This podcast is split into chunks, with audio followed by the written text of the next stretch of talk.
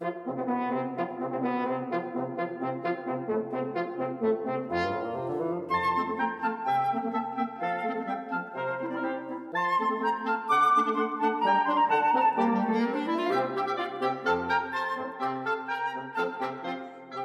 个时代，小孩子的娱乐应该是玩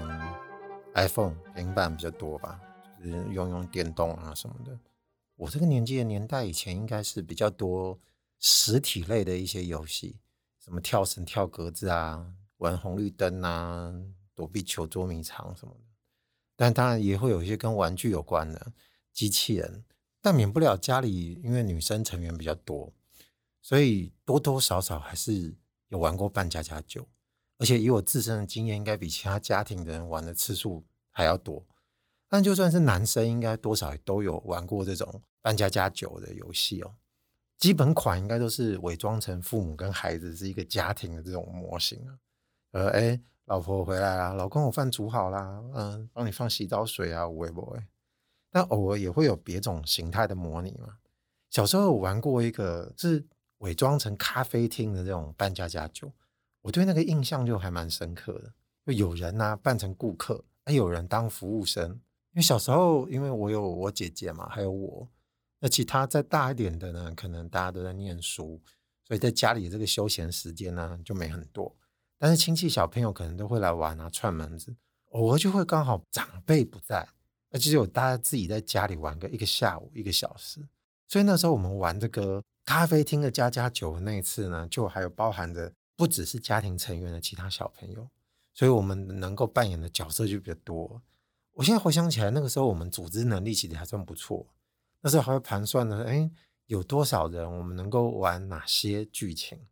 那就有人扮顾客啊，有人当服务生嘛。那有些人可能还负责是在准备餐点的。我们还特地跑去厨房，真的把餐具都 拿出来用了，还偷偷拿那个即溶包咖啡泡来喝。那小时候其实应该不大能够准许被喝那个饮料，所以被发现的不满会被处罚。就回想起来，我觉得我们还蛮懂的。那时候跟大家一起玩的时候呢，我们还知道要把窗帘拉上，因为要有气氛，要把那个大灯都关掉。我们只留平常不会开那种边边的那种投射灯。然后客厅的桌椅啊就被我们重新摆放过，因为客厅的那个布局不会像咖啡厅嘛，所以我们就搬了很多小桌子跟那个椅子。仿照那个咖啡厅的感觉，然后就哎，欢迎光临，上菜，付钱，这整套动作都有。然后那时候觉得，干，我们好像大人哦，下次一定还要玩，因为那是觉得特别意犹未尽，那种感觉好新鲜，而且就是有模有样的。那我们就有提议说，哎，那我们下次可以换另外一种店啊，反正都是这种商业行为的模式就对了，比较偏服务业的，不要再玩那种家庭模组的。老婆、老公扮小孩，我觉得这种就已经没有什么滋味了。服务业这种才来劲。哎，在我印象中，我们都抢爱当那个服务方，当客人的呢还可以收手。说到扮客人，我们那群小朋友就不用人教就会扮 OK 了。我记得那时候我们还会提出一些无理的要求，当然一方面是为了好玩嘛，就是有人爱改的冲敌这样，但有时候会玩到吵起来啊。无所谓，我觉得小朋友，我们大家吵一下就继续玩了。但曾几何时，可能我们就没有想到要再来玩这种游戏，因为渐渐长大，小学的时候到高年级就已经没兴趣了，因为那个时候很向往成为大人的模样的时候，就会觉得自己已经成为大人。那那时候年轻的时候玩的一些玩意儿，就会觉得已经过时，或者是会觉得那个太幼稚。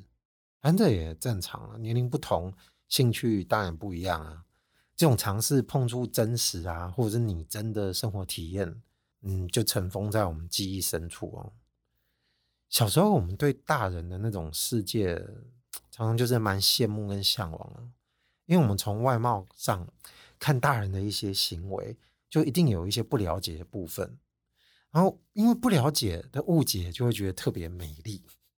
比方说，我们只看到上班的时候。在电脑前打字，然后写文书、打电话、联络事情，或者是跑到别人的桌子跟别人送文件或讲话，你会觉得感觉好像很严重、很很专注啊！你也不知道其实到底是在干嘛。真正对进行的内容，其实我们一无所知嘛。因为小朋友看到就是一个很表象的东西，但这种不了解其实产生的魅力，你你说穿了，不只是我们小朋友时候会有啊？长大也一样啊，就是很多人事物都一样啊。我们会被驱动的这些玩意儿，其实都是差不多的，只是小朋友见识比较少，长大的时候再回看我们以前感兴趣的东西的时候，会觉得傻傻的、笨笨的。那我们就不讲神秘感这三个字，因为前面讲的这些东西可能很容易引导出这种简化类的形容哦。但是我们把这些东西看得很简单之后，这些事物的样貌，我们很容易就把它看得很美好。而且我们都几乎认定它就是真实，就是如此。但事实上，我们现在回想起来，可能会觉得没有啊。事实上，很多很痛苦的事，很多很急歪的人，在我们生活周遭，很多没有办法解决，没有办法像我们表象看起来，呃，电脑前打打几个字，送送文件就能解决掉了。这种扮家家酒的印象，其实会一直留在我们脑海里。这个属于我们认为，这就是我们认为人生中一种真实的这个印象。那我自己都毫无发觉，一直到我长大的时候，哎，我才发现这个印象是一直深印在脑海里面的。那什么时候才会把这个印象给叫出来？我自己本身跟其他多数人比起来的话，在年轻的时候，学业外的生活体验相较起来，应该是比较晚的。我讲的不是这种社交跟人际相关的，说的是这个职场的体验。但，职场也会有人际的事情，但专门就是指的是。你可能会在外面提早接触到工作，那就是跟打工有关哦。至少我周遭周边的人哦，就是很据我所知，很多人就多多少少在十八九岁，或者就是二十出头岁，还在学的时候，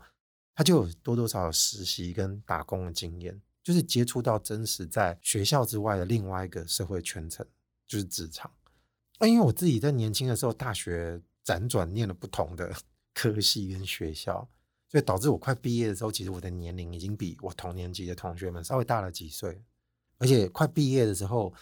因为修业的时间少了嘛，你大部分的学分都已经修完了。那因为转学的缘故，也许有可能某些学分已经抵过了，所以我年纪越到后面的时候，其实有些学分已经不用再修，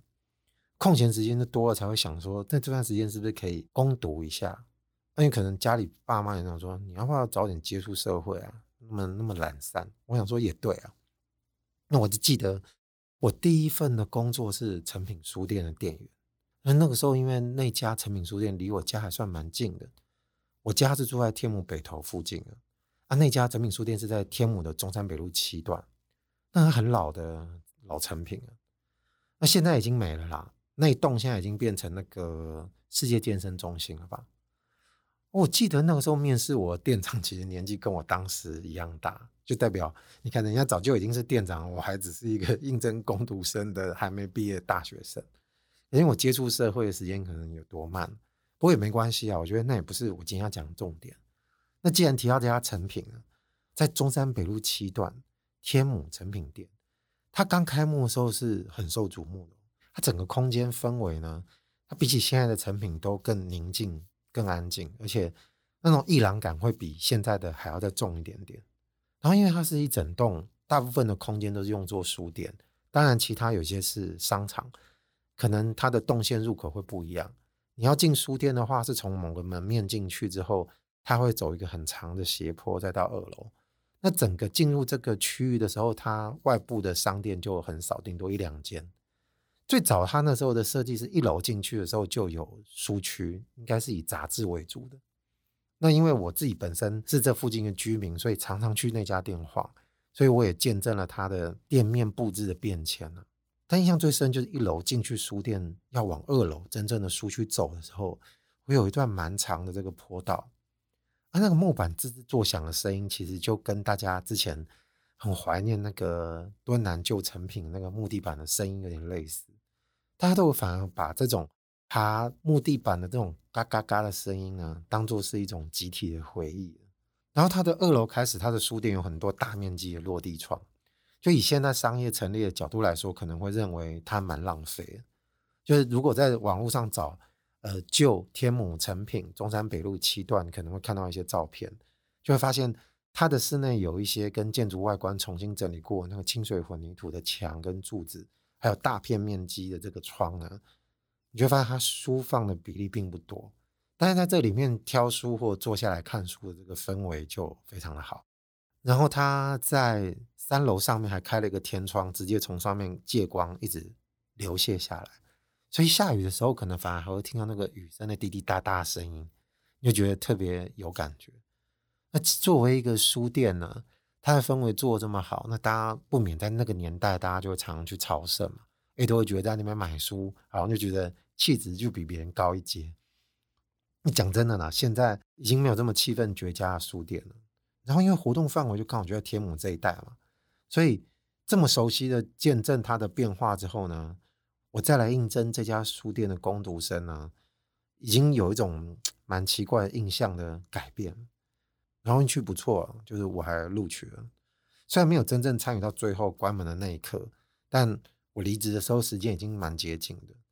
十几年前了吧，应该是二零零几年的时候他关了，零三年还是零几年我忘了。那时候离职的时候，好像再没有几个月就要跟他说拜拜了。然后大家也知道，天母这种 gay 拜回不去了，因为商业活动没落啦，很多人群不会再往天母这边来了。那整个七段的风景已经不可能了，人潮也不在了，就不会从天母之外的地方再走来天母逛街。现在在这边活动，大部分都是在当地人为主，再加上现在开了不少百货公司，除了最早的大叶高岛屋之外。还有星光三月跟子弹站的附近的那个天母 SOGO，所以大部分的人潮也都会被百货给吸引过去。那由于之前因为都是以消费者的身份待这个场所嘛，我通常都是用一种很纯粹享受的角色跟角度维持跟那个书店的关系，所以每次在那个落地窗前面挑书的时候，真的感觉就非常舒服。也没有想过哪一天我会用另外一个角度看这个地方，一直到打工的那一天开始。就录取了之后呢，说哪一天报到，所以那天就会太突然开始面临到整个世界的转变，因为那时候还没有工作过，心情就战战兢兢的。那第一天交代一些工作要注意的事嘛，从一些基本面开始学起。那因为相较于当时，比方说成品其他比较大店，比如说那个仁爱圆环那附近的那个敦南店，还有其他大店的规模，中山北路七段这家天母的店算是相较比较小的。所以分工就不会那么细，工读生要学会的事情就比较多，整书啊、上架啊、收银啊、什么贴价签啊、查书啊、帮客户去找书啊，林林总总，反正这些都要会。就开店的一些注意的一些事项也要会，就店员啊，哪里打开啊，哪里要关啊什么的。反正第一天就慢慢学啦，但心里就有一种感觉，有个声音就一直在我脑海里回荡，说：“Oh no，这是真的，这变成真的啦。”那当然不是指我变成工读生这件事情是真的，当然多少也是有一部分是有这个原因啊。那我当然也会自问呢，说：那我干，我是在成真三小，你你到底是什么要成真呢？就小时候你要不就没有玩过扮家家酒，就一旦你要玩了之后，长大第一天的工作的那一刹那，我那个印记，刚刚前面说那个印记就突然支援收银了。当然这不是说小时候人格跑出来乱了。而是心中那个感想就，哎靠，哎，这真的是扮家家酒的升级版吧？就是来真的，这半家酒是真的哦。就您好，一共三百五十块，那收您信用卡啊，这个信用卡，这个现金是真的啦，这个书也是真的，这客人也是真的，我这个店员也是真的。虽然这个人离开这个书店可能就不算客人了，我下班之后我也不是真的店员。但我们现在正在玩这个扮家家酒啊，只是我要玩得非常认真，不能乱玩。就从第一天开始之后的每一天，我心中都有这种感觉。就有些时候不是那么明白，就有这个扮家家酒这种形容的字眼存在我心中，但大抵的都是这种衍生出来对我这个书店打工态度的基础。所以我常常会觉得打工啊蛮好玩的。这个好玩不是说很轻浮，就是不认真看待这件事。相反的来讲，更正确的来说，我会觉得严肃看待工作这件事情其实还蛮好玩的。也就是说，我要认真的玩这件事情，才能玩得好玩。我不能出错，我服务也要到位。那我遇到 OK 应该怎么办？也可以很理所当然跟同事私下抱怨那个客人有个叽歪，就变成大人游戏的一环哦。没错，大人的游戏。可是我忘了，我报到第一天，他是早班还是晚班呢？那不管了，早班或晚班呢，都会遇到某个时刻。这个时刻是我在做客人的时候完全不会看到的一个样貌。当然，这就是加强我对这件事情有种角色扮演的印象。那就是完全没客人的时候，就早上开店前呢，灯也没开，也没音乐，没冷气。然后那时候我记得我刚录取的时候是正要夏天，所以其实天气都蛮热的。然后我家又在附近，所以我有时候来上班的时候，我就不会搭交通工具，感觉用散步过去也行。啊，因为天气又热的时候，就会觉得哇靠，快要走到书店的时候，好像开始身体就要冒汗了。啊，因为店里面没冷气，不像你平常是顾客的时候，一进去哇凉爽啊。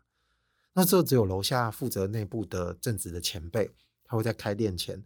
他会放音乐，那那时候那个音乐当然就不会像我们平常在店里面听到那些已经设定好的 soundtrack，就是一些古典音乐啊，或者是某些爵士乐。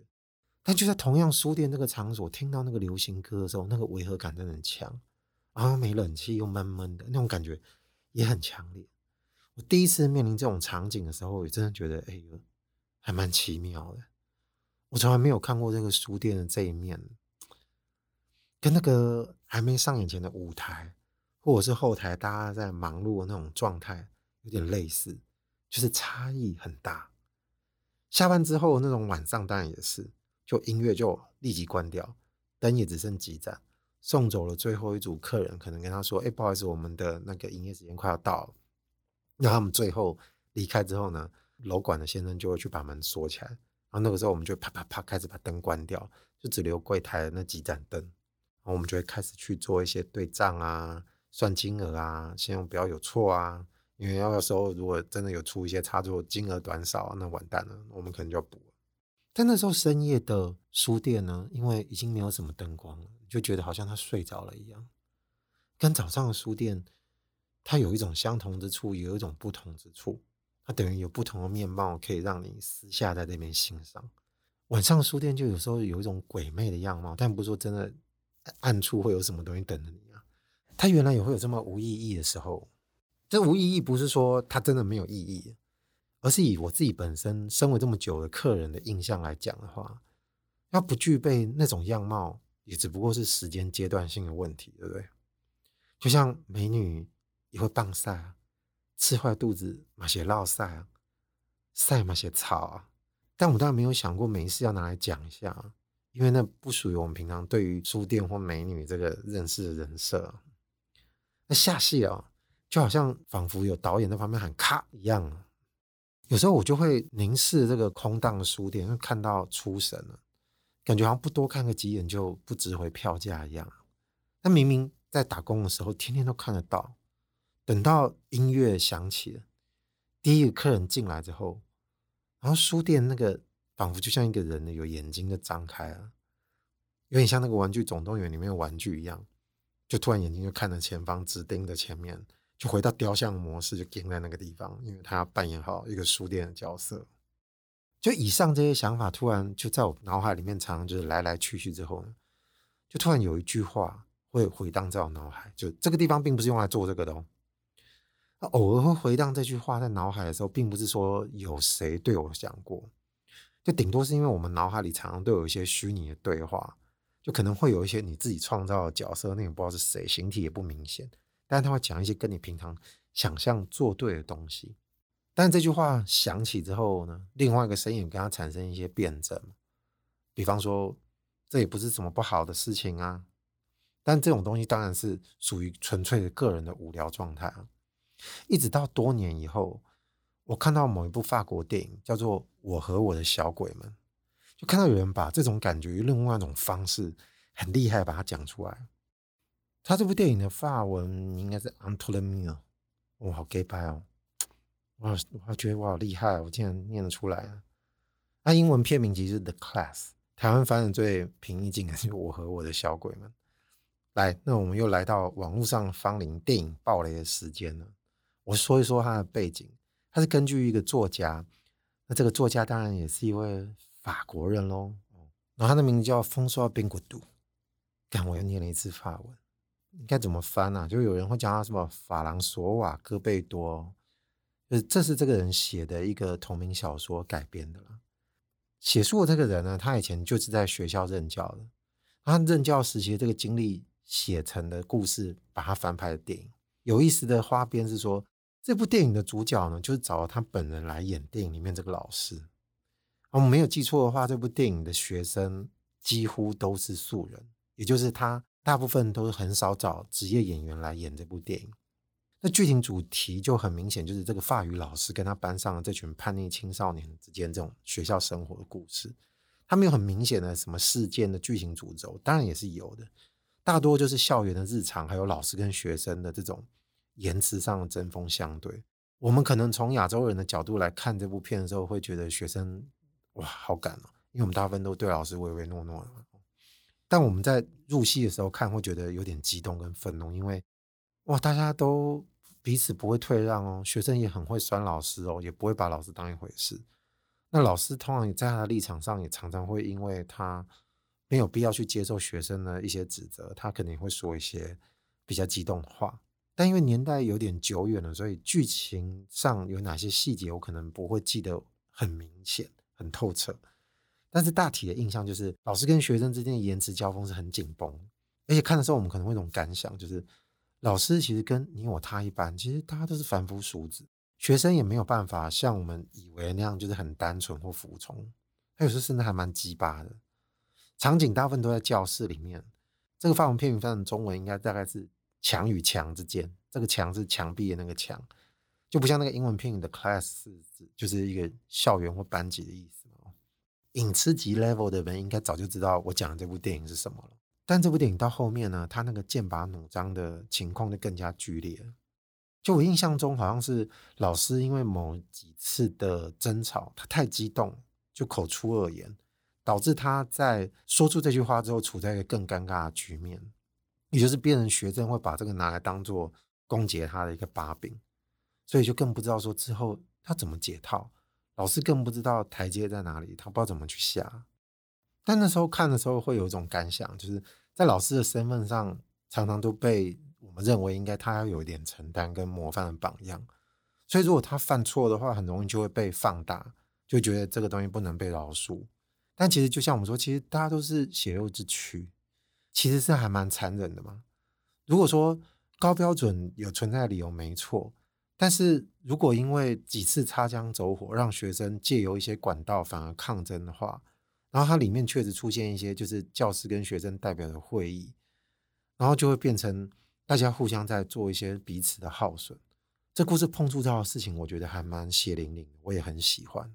也就是因为它很真实，所以它到最后这种矛盾跟难解的情况，升到一个你不知道怎么解决的层面的时候，你也就一直在想说，这应该怎么办了。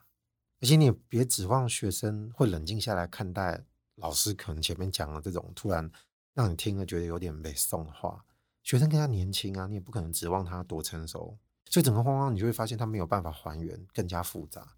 但我前面讲的这些故事呢，讲白了是有点离题啊。但我必须要稍微忍不住说一下这部分，因为前面发生过这么多纠缠、这么多纠葛的事情，故事到底应该怎么结束？然后为什么会跟我刚前面讲的事情有关系？就在我们烦恼这个故事它能不能走向被解决的局面的时候，其实学期就刚好到尾声了。然后镜头就难得拉到教室之外。或者是会议室之外的地方，因为学生跟老师已经没课了，可能说不定是最后一天的意思。明天大家就回家，没有人会在学校，所以在这一天反倒是学生跟老师就一起在这个室外踢起球了，画面就很融洽又很欢乐，反正就是充满了这种欢乐的喧哗声。这个时候就迎来一两个，就是让我到现在都震撼不已的镜头。这个时候外面踢球的喧哗声，我记得是还在的。但是画面拍摄的却是空无一人的教室，就桌椅也是给他有点凌乱。于是经历了一学期，大家都非常紧绷，针锋相对，甚至堵拦彼此的这个地方，现在都是空的，空荡荡的。这明明就同一个场所，这么空荡的画面，就引起包含我在内，应该很多人他看完就是心中会激起很激动的情绪。我是没想到，原来这个电影更厉害的，其实是在最后面这两个空镜头。我忘了，反正两个、三个、一两个。但如果是真实在这个故事里面的场景之下，如果某个老师或学生他孤僻一点，他没有在那边打球，他跟我们观众一样，不小心跑进了这个空荡的教室，瞥了一眼，不知道他会是突然意识到了什么，这个就是我在看那部电影的时候，我突然回想起我在工作那段经历。就我在觉得这个扮家家酒世界里面的时候，因为这个场景突然的空掉了、空虚，你就突然觉得好像碰触到了一点，就是你活着的时候，你会认为什么时候的事情才是比较有意义的感觉？哎，你会忽然忘了，就是原来这个场景一直都在这里，并不会因为你离开之后，它就不会带给你一点什么启示，就反倒是我们自己本身的不在场，好像反而可以帮助我们了解什么东西。不管是那个书店还是那间教室也好，这个场景的变化，我认为相当的完美。就儿时我们办家家酒的时候，可能没有那么幸福。为什么那么讲？就还记得我刚刚说我们在假扮的咖啡厅的时候，其实我们是在家里玩的。就家里刚好没大人嘛，我们可以趁那个时候乱搞一通。但是你看这个场景，其实很没有说服力嘛，因为装潢也不像，所以我们只能仰赖一些东西帮助我们进入状况。我们小朋友的带入能力是不是超强啊？而且还可以为一些简单的摆设赋予一个完整的故事。就只有灯光条啦，偷偷拿餐具来摆啊。但场景当然还是 极度阳春，只靠几个被我们认定是关键的元素，我们就可以演得这么投入。这种情绪长大之后，我们怎么就不会想要再给他学习一下？因为你觉得所有东西都已经理所当然了，所以你也就不会想到。要再进入某种状况，因为你觉得你永远都在那个状况内。哎，会不会是其实我们永远都已经在那个状况外了？我们长大以后，大概也常常听到，就是阿公阿婆之间有时候会来点情趣的角色扮演，因为毕竟结离多年，或者十几年、二十年，或者是更多年、几十年，那时候想要再亲密一下之后呢，你就会希望来点新鲜的，那还不错啊。通常就是职业上的转换，还有名字也会改一下。然后用心一点的人，可能还要去找一些陌生的场景来帮助我们入戏。比方说，可能某些 motel 才会有一些主题嘛。哦，那有些人可能更刺激啊，他会去外面找寻一些比较罕无人烟的地方。那更厉害的，应该就是除了角色扮演之外，他可能还会寻求一些更极端刺激，可能旁边就有人啊什么的。那我觉得这有点像啊，这都有点像。就回到我们现在。就在这个时候，就在这个 moment，因为疫情的关系，我们大部分应该都没事就待在家里了嘛。这个三级的限制都还在，就在这个限制还没过去的时候，角色扮演这件事情有没有可能变成是我们小小解套一种方式？而且被迫是得要回到童年的方式去看待你身边周遭的环境，就这个场所。那如果是家里有小朋友就更棒啊，你可以睡你车上陪他玩一场啊。我那时候看到一个美国特效师的影片，就是。他让小朋友在假想他们家客厅啊，除了沙发是存在之外呢，其他的场所全部都被岩浆所灌满，所以沙发岩呢就变成是他们的唯一浮在岩浆上面的岩石，所以他们就必须要跳来跳去。其实我们小时候应该有玩过类似这种情形，好比说地面都是水，其实有鳄鱼在里面，我们要跳来跳去逃。那只是说那个特效是他在后置把那个他们在玩的这个过程中的影片呢，做成一个栩栩如生的。非常有说服力的一个特效影片，那只是帮助我们想象，想象力永远是最强的东西。